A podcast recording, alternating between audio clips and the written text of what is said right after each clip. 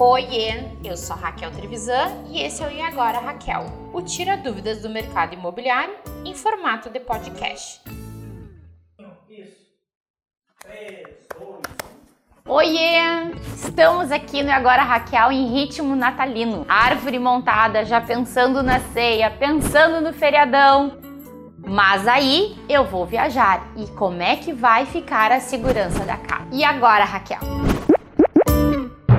Para deixar a casa em segurança, vamos fazer um checklist de algumas ações que são bem importantes. Deixe a chave com alguém de sua confiança. Por quê? Para acender as luzes, para movimentar a casa, para em caso de emergência de algum vazamento ter para quem correr. Uma dica bem legal é aquelas fotocélulas, que conforme vai entardecendo, ela liga as lâmpadas da casa. E que daí não precisa ter alguém que vá abrir a sua casa só para acender as luzes. Mas uma dica bem importante, tanto para o monitoramento quanto para o porteiro do teu prédio, só avisa que tu vai viajar mais ou menos no período, não da data exata de quando tu chega e quando tu sai.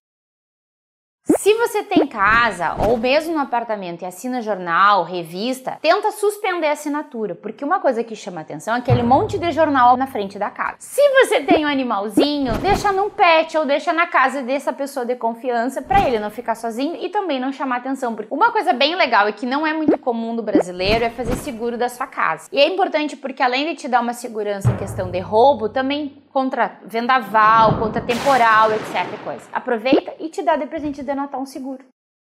São coisas simples, fáceis de fazer e tudo que a gente não quer é voltar do feriadão de Natal e saber que fizeram uma mudança na sua casa sem você saber. Então, curte, se inscreve, marca nesse sininho que tem aqui embaixo que ele vai avisar você sempre que tiver uma novidade no nosso canal. Vai lá no Face, vai lá no Insta e um feliz, feliz, feliz Natal e que venha um ano maravilhoso pela frente, tá bom? Um grande beijo, até mais.